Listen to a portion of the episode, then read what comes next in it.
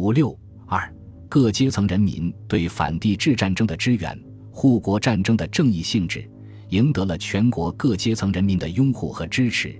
其首要的表现是云南、贵州两省人民掀起了盛况空前的支前热潮。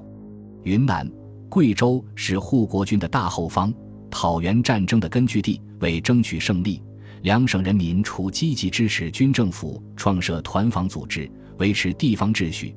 消除护国军后顾之忧外，还广泛开展了以下之前活动：一、踊跃从军。云南独立后，军政府的头一件事就是动员人民参军，先后在省城昆明和云南、楚雄、武定、大理、丽江、曲靖、蒙化、临江、开化等九府设立征兵机构，号召退伍官兵踊跃归队。不到十天，自动报到的不下五六千人。退伍军官叶全并致电唐继尧说：“你就近于顺云，免召集义勇乡团一营，攻赴前敌，为国效死。”其他各界人士也莫不愤恨袁世凯之帝制自为，均愿慷慨从军，稍尽义务。其中有以青年学生最为踊跃。云南省立第一中学校十五个班的学生上书唐继尧，请组织讨袁学生队。女子农业学校学生毛继珍、王桂莲等十五人呈请编练女子军北伐。云南高等警察学校全体学生也借口滇元秩序整然，警员时称游说，请求派随军队或充他职，以效区于战阵。而要求加入云南讲武学校志愿队的人则为数更多。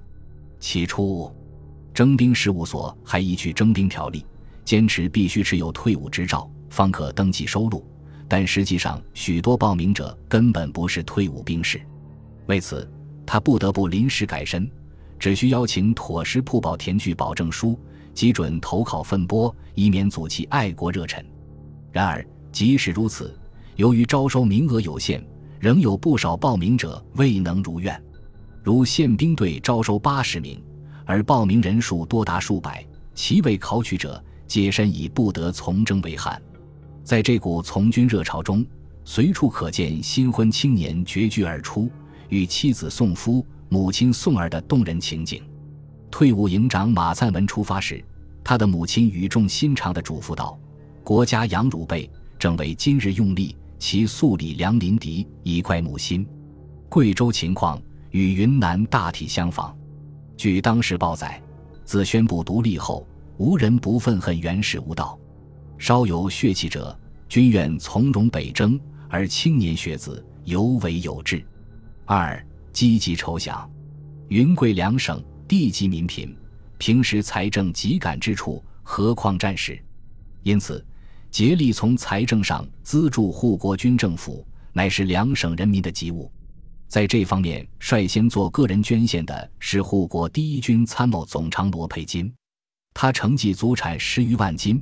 起义之后，即即以其田产之契券交与唐都督存储富滇银行以充军费，并说：“他日共和无恙，己身犹存，或可酌粮领回詹家之费；否则，将演亡国灭种之惨祸，何以家为？”紧接着，深商农工学各界也分起效法。据当时报载，滇省由于民贫地瘠，每届年底。完纳粮税甚属迟延，今因军兴之故，省内外各县人民输纳粮税异常踊跃。滇蜀铁路公司股东会议决随粮附加铁路股百余万元，全数提充军饷。昆明群武、云华两系园经理、司事以及全体昆凌和南陵为此举办义演。他们据禀警察厅长唐继宇说：“滇省地处边僻，军饷甚处。”筹饷之源，端赖国民，毁家纾难，正思时也。商民等亦系国民一份子，自当免尽绵薄，为他人唱。你由群舞、云华两员各演义务戏午夜三日所受之款，捐地归公，以助军饷。讨袁爱国的热情跃然纸上。云南商务总会也凯助军饷二十余万元。贵州人民的筹饷活动主要由征兵抚恤会主持。征兵抚恤会是个拥军优属性质的社会群众团体，为贵州绅、学、农、工、商、报各界所自动发起，正式成立于三月十九日，以郭崇光为正干事，张鹏年、熊树之等为干事。该会劝捐对象初以个人为限，具体办法是：上等月捐一元，中等五角，次等二角，又次等一角，任凭自认，以战事结束之日为止。后贵阳县知事王菊光隐身作则，共乐书降，又议定将劝捐对象再扩至以县为单位，并定办法三等：一等县七十元，二等六十元，三等五十元。他一面将本县所捐七十元送交省城征兵抚恤会，一面相应通告各县知事着照所议，量予捐助。为动员更多群众踊跃认捐。征兵抚恤会于四月三日在贵阳公园举行公民大会，到会者万余人，坚摩冢街，几无细地。场内并设有收捐处，由中国银行直接派员经手。大会首由郭崇光演说征兵抚恤会成立缘起。他说：“元逆谋叛，知其兵端，出征之军异常辛苦，该为保护共和，舍死忘身。”无民应尽抚恤之责，以致其功，是已有征兵抚恤会之设。既由张鹏年等人着重演说护国战争的正义性质，号召各界有才者疏财，有力者出力，彼得早日讨灭元逆，还我共和。演说进行了四个钟头，直到散会时，光复楼之下，收款处书捐者尚络绎不绝。此外，地方各县还有各自助饷的。子江县曾竹平等闻本省护国军兴，遂与申、商、学、农各界商议，将以前救国储金团改为护国筹饷团。该县人士照常捐书，以为义军后盾。修文县绅士严香成等以前军讨袁，兵饷为要，发起护国军饷捐。此意一出，乐从者甚众。西风僧人法瑞等以原始地质自为，割地受矿。大有害于人民，特召集资流，发起护国捐金团，以补助军饷等等。三、激发民气。云贵人民懂得，大义以阐扬而益彰，民气以激发而尤愤。为此，他们采取了两项重要措施：一是创办报纸，二是组织演说。在创办报纸方面，昆明的《中华民报》《一生报》和贵阳的《博报》。都是为生援护国军而创办的。中华民报发起人陈宇平、邓志斌、罗养儒等人说：“妾自我颠起义，生罪讨袁。同仁等不自揣量，奋起忠臣，欲借三寸毛影，辽助北伐声威。是以集合同志，组织中华民报，用以鼓吹共和，扫除专制。在组织演说方面，早在一九一六年一月初，昆明法政。师范两校就曾挑选学生四百余人，组成一团，分往各县市乡巡回演说。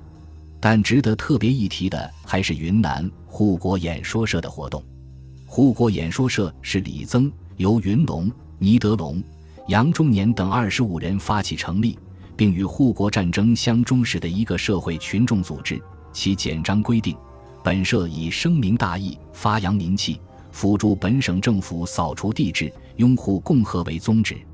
他发轫于省城昆明，推广至各府、县、市、部。每星期三、六日均派德望宿助、通达市里的演说员前往各处演说。曾先后演说过“滇军举义讨袁，实为国民前途造大幸福；护国军之责任与身价”等十二讲，主要宣传了以下几方面的内容。一袁世凯是个强掳中华民国的大贼，败国害民的祸根。只有并力将他除了，中国才能振兴，人民才能安乐。二护国讨袁，一方面是不容皇帝出现，一方面是要保全中国的土地，保全中国的人民，保全中国的主权。从根本上说，就是要为全国四万万人造将来的大幸福。三护国军必胜，袁世凯必败。四全国讨袁形势大好。会师武汉，直到幽燕的日期不远了。武唐、蔡诸公祭出死力救我们国家的父王，保我们种族的危急，我们百姓也应该出死力帮助，不可袖手旁观，或是直接的捐助些军饷，或是间接的补助些劳力，而最重要的是要履行共和国民最荣耀的当兵义务。护国演说社的演说不仅战斗性强，而且语言生动活泼、通俗易懂，甚至妇孺女子亦有听而不倦者，在激发广大群众的讨袁爱国热情方面起了重要作用。四、慰劳将士，为了鼓舞士气，两省人民一向十分重视劳军工作。军队出征，有分送手巾、手套各用品的，有置牛酒以践行的。伤员回省备受优待。在贵州，凡府上官兵到省，征兵抚恤会一律备置火腿、牛乳、川糖、蜜食、藕粉、手巾等物前往殷勤慰问。不仅如此，两省人民还多次推派代表亲往各战地劳军。四月初。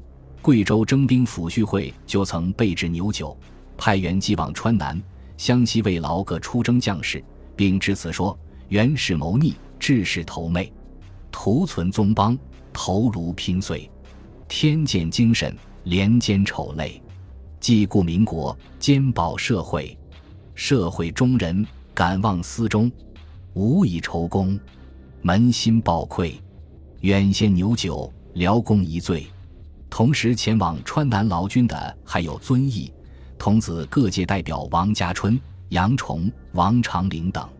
他们到达战地，市值大雨，官兵颇受感动。